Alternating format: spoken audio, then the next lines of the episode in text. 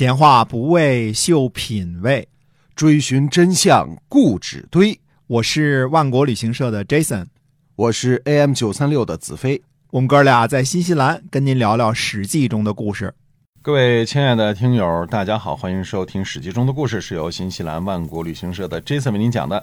那我们万国旅行社呢，除了是本地的二十三年的信誉一流的这样的旅游企业之外呢，我们同时从去年前年开始啊。嗯，呃，开始开通了一个网上购物超市，叫做万国到家。然后我们请 Jason 给我们介绍一下最近有什么尖货啊？哎，是，嗯，呃，我们主要是呢找一些个大家嗯比较喜欢的新西兰的产品啊，比如说水果，嗯，比如说牛羊肉，比如说海鲜，嗯啊，奶粉这些呢放在线上，然后呢，呃，包了运费了，直接运到您家里去。那我们嗯说起来啊，新西兰的奶粉。非常非常有名，这是主要的新西兰出口产品。没错，嗯，呃，我昨儿拿出来，我们家一奶粉还是第一次 lockdown 的时候买的，忘了喝了，一看都快过期了，赶紧。去年的时候啊，对呀，赶紧打开喝吧啊！三勺，然后放开水一冲，嗯嗯，几乎跟鲜奶一模一样。对，所以我跟我老婆说呢，我说这一下。超市的鲜奶的销售量要下降一瓶了，你不买？对啊，因为我就我去自个儿喝奶粉去了啊。对，希望大家喜欢这个啊，尤其是安佳的奶粉，新西兰安佳奶粉。对，这是我们的呃 marketing 合作伙伴，对，市场合作 partner。嗯，就是我们是官方的正规的渠道的这样的产品哈。哎，咱们接着还讲《史记》中的故事啊。上次都讲到公元前二百二十一年了，秦呢吞并了六国啊。那吞并了六国之后，我们现在说为什么有一个为什么的问题，对吧？呃，当然很多人我们都回答过这个问题了啊，像苏洵呐。贾谊啊，好多人都写了文章说了啊，说怎么回事还有这个唐朝的杜牧啊，《阿房宫赋》里边也说了。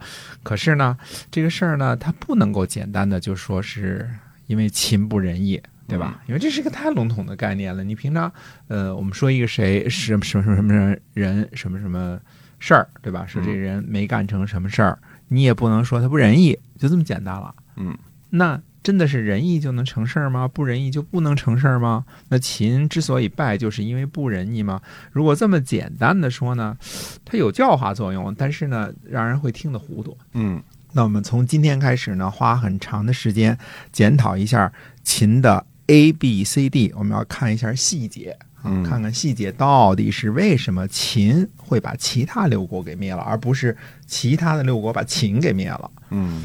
因为从一开始的时候，秦是差不多是最弱小、最偏僻的一个国家，对对吧？呃，不是其他的先进发达的国家，韩赵魏啊连起来把这个秦国给灭了，而是秦国最后反过来把韩赵魏给灭了，嗯，然后接着把齐国、楚国都给灭了，小弟把大哥一个个给灭了啊！对呀，那魏惠王那时候那么牛，东南西北那么大的土地，打谁都行的时候，为什么最后不是他啊？那到底是为什么？那么今天呢，看一个什么东西呢？首先啊，看一个叫做秦始皇时期的一些个制度啊，这些东西我们都得看一看啊。我们在讲秦始皇的时候呢，以前不讲秦王政嘛，现在秦王政变成秦始皇了，对吧？先是讲什么分封制变成郡县制，书同文，车同轨，统一货币，度量衡啊，这些都是我们知道的啊，课本上教的啊。哎，我们看看从秦的这个。不讲这些东西，大家都知道嘛，因为背课文背过嘛。具体是怎么回事呢？我们跟大家说一说啊。那么说一说这些个事情，要从哪儿找到答案呢？从现在出土的几个秦简，嗯，主要是从这些秦简当中啊。那么最近出土的主要最著名的几个呢，一个是云梦的啊《水浒地秦简》，一个是里耶秦简，一个是岳麓书院藏秦简。呃，等等啊，秦汉呢，竹木简，它它叫竹简木牍，其实都是一个东西，呃，写在竹子和木头上的书，就是这么个意思啊，就这么个意思啊。那么这些个研究呢，都是很近年的事情，就非常近的事情啊，才做了很多的这方面的研究。那么以下呢这几篇文章呢，其实很多呢出自于很多。正式的出版物啊，特别是云梦的《水浒地秦简》，啊，还有秦传的作者等等。因为我们这是一个讲座的节目啊，不是牟利性质的，那么暂时呢就不一一的注明出处了。嗯，那么也就是说呢，这些秦简和汉简里边记录的内容是之前一些史籍中没有见到过的，是吧？啊，是的，嗯，内容非常的震惊，可以说啊。那么这个节目之前的内容呢，除了我自己研究的，大部分都是古籍当中记载的啊。那么秦简、汉简当中呢，记载的很多的内容都是不为前人所知的，也包括我之前也不知道的。呃，即便是经过整理和翻译之后呢，也非常难以阅读。嗯，那为什么呢？因为很多的呃名词儿，尤其是尤其是名词啊，和当时的制度呢，都已经消失不见了。随着秦朝呢一起终结了，这个文字当中呢，它这个名词的多寡，代表这个时代的文明发达的程度和社会生活的 variety，就这种这种多样性啊、复杂程度啊这些个事情啊，所以我们不是。不是讲专业研究的，不会把大家带入到这个竹简、书简的考证当中，那样太复杂了啊。只是尽量的把各个名词呢解释的清楚。那么之后呢，开始讲呢什么呢？秦朝的官吏制度啊，秦国的或者说啊爵位制度啊、兵役制度啊、刑徒啊、呃赏罚呀、文书制度啊，所有这些东西，好让大家呢尽量了解一下秦国的这个军事帝国的性质，从而。了解为什么秦国把其他六个诸侯灭了，而不是六个诸侯把秦国给灭了这件事儿啊，就是先科普一下秦国各种消失的名词和含义，是吧？哎，对，大约是这个意思。然后呢，我们再讲它中间的这个联系啊。先说一个事情呢，今天呢，我们说说秦国的良器。嗯，以前说秦始皇统一了度量衡，对吧？那么也说过呢，早在商鞅变法的时候，秦就标准化了度量衡，这是。很重要的史实，这比教科书上说的那个秦始皇开始统一了度量衡呢，那是两码事。一个是在秦国，一个是在全国啊，那两码事。那么秦始皇帝呢，在灭掉六国之后呢，在全国范围之内统一了度量衡，而秦国呢，商鞅时期就做这个事儿了。最近我们说找到一个什么东西呢？出土的叫商鞅方生，那证实了《商君书》当中的记载啊。这是个出土的实物，就更有说服力哈。对，商鞅方生呢是清朝的时候出土于陕西的，现在藏于上海博物馆。方生为青铜铸造，形状呢像一大块砖头，啊，一边呢有个手柄，上边刻的铭文是什么？上边刻了不少铭文啊，这些铭文特别有意思，待会儿给大家说啊。这个整个的这个方升呢，全长十八点七厘米。嗯，容器长呢是十二点五厘米，宽呢是七厘米，深呢是二点三厘米。呃，左侧的铭文是呢，十八年，齐率卿大夫众来聘，冬十二月已有大梁造央，原基十六尊，五分尊一为生。这么长的一段铭文啊！这段铭文说了几件事。第一呢，铸造的年月为秦孝公十八年，即公元前三百四十四年。那官名是谁呢？担任秦国大良造的商鞅，率领秦国的卿大夫和他们来任职的官员建造。设计标准呢是十六又五分之一立方寸为一升。听听多清楚啊！嗯，十六又五分之一立方寸为一升啊。与柄相对的一面呢，刻有这个铭文，叫什么呢？叫重泉，这是制作的地点，在这儿铸造的啊。重泉呢，在陕西省的蒲城县右边的壁上呢，刻着一个“林”字啊，应该是转发到林使用啊，这个意思啊，这个地名或者是到林收藏，呃，也可能是其他的意思，我们待会儿再说啊。那么，它这里边时间、地点、人物都记录的非常详细哈。哎，更加可贵的是呢，在这个铜声的底部呢，另外刻有不同时期的铭文。听听啊，不同时期的铭文。这个铭文说的是什么呢？刻的是二十六年，皇帝晋并兼天下诸侯，前守大安，立号为皇帝，乃召丞相壮晚，法度量则不一。迁移者皆明医之。这说什么事情呢？说秦始皇啊统一天下之后，再次在原来商鞅铸造的这个铜声上面呢，又加刻了皇帝的诏书，让丞相状和丞相碗按照这个标准，把不知道规格的天下良器再次进行统一。外加一个额外的话题啊，按照专家反复推算。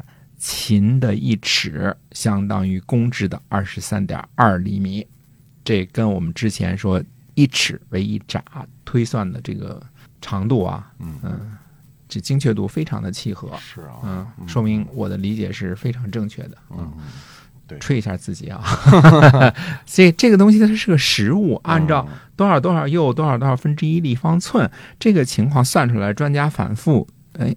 算算算完之后，发现哦，那一寸是这么多呢？一尺就是二十三点二厘米，就是我们现在说，您现在伸开手这一眨，一眨啊，这一眨，哎，就是在二十三厘米左右。那么这么一个小小的器皿，刻着有相隔一百二十三年的两部分重要的铭文，它为什么会这么重要啊？因为量器呢是用来称粮食的，而升是最基础的量器。我们平常说升斗小民，因为。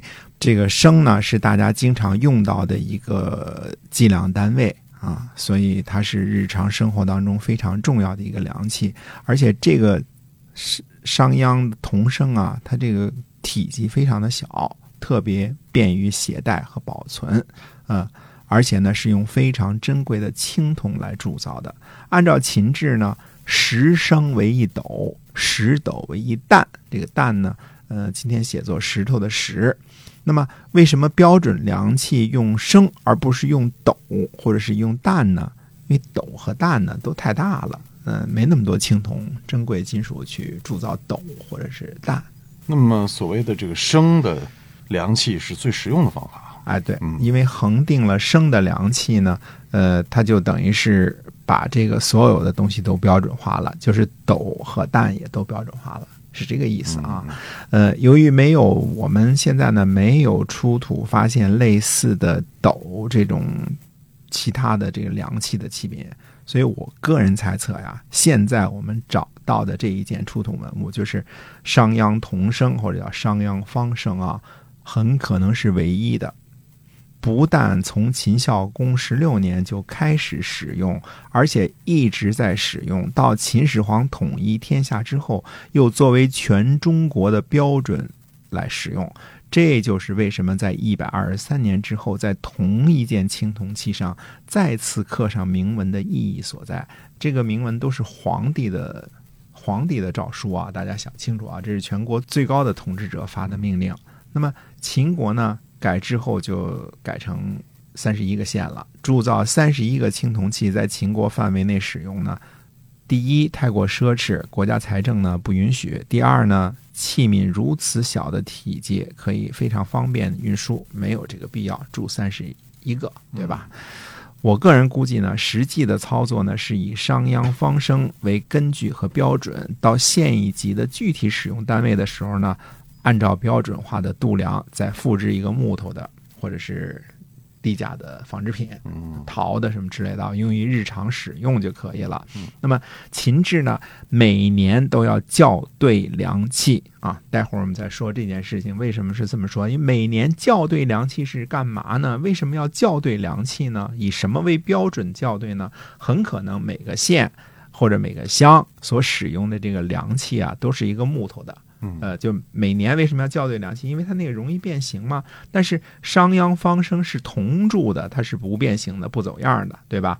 每年校对这个标准呢，就是依据这件商鞅方生。如果这个猜测成立的话，那么现在大家在上海博物馆看到的这件商鞅方生，那就是无价之宝，什么金的、银的、翡翠的、玛瑙的，都不如它值钱，因为它的意义太过重大了。如果只有这么一件的话啊，当然将来如果发现了三十一件，每个县都有这么一个商鞅方生，那是另外一回事我个人的猜测是，很可能全天下就此一件，而且现在考古给它挖出来了。嗯，那么也就是说，全国粮食的丈量就指着它了，而且是用了一百多年，是吧？嗯，很可能在秦统一之后呢，还是用它做量器一生啊。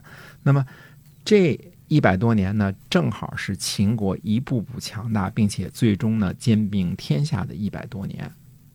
那么这一升能盛多少粮食啊？这个升的容积呢，用今天的公制来说呢，是二百零二点一五立方厘米，也就是说嗯，二百毫升。哦，这么说吧，呃，这已经相当精确了。以那时候的这个技术来说，因为它是量器啊，它是量这个容积的容积的一个量器。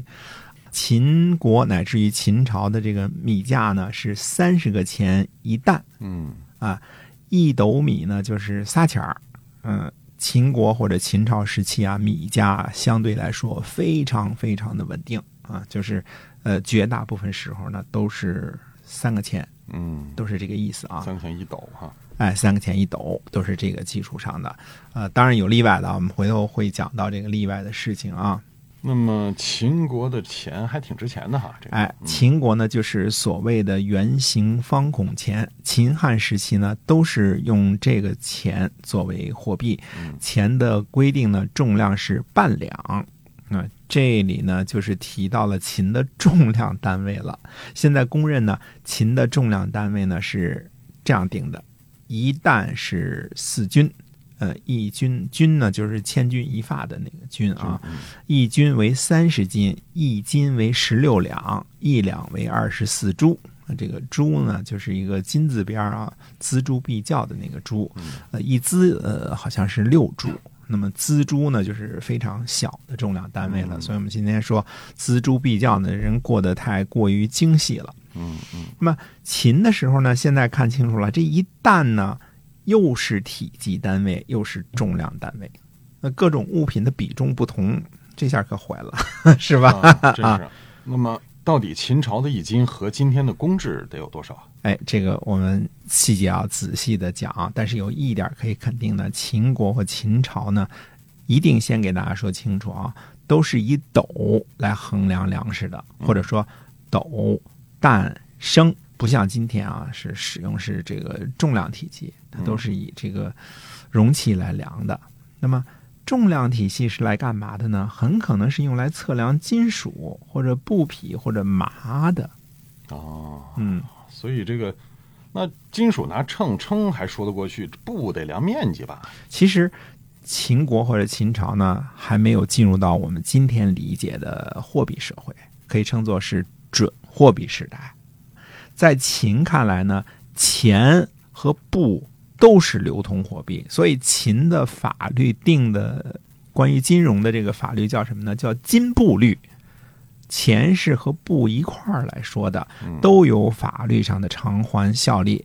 至于说多少钱可以折算成什么样的布，钱分成几种，各自怎么兑换，用什么样的单位，秦朝的这个官吏的刑图是怎么回事，以及刑图的伙食标准什么这些呢，我们会慢慢的跟大家一点一点的讲解，这样呢会让大家呢跟今天在比较的情况之下，有个非常清晰的一个图画，说。当时的人怎么吃，怎么劳动，怎么被管理，这个如果我们看清楚了，就能够知道为什么是秦灭了六国这个大的话题。好，哎，那么我们今天啊，史记中的故事就先跟大家分享到这儿。大家记得我们的线上购物超市万国到家，欢迎您选购这个直邮中国，把新西兰的顶级的这个尖货送给您。好，那我们在下次节目中再会。再会。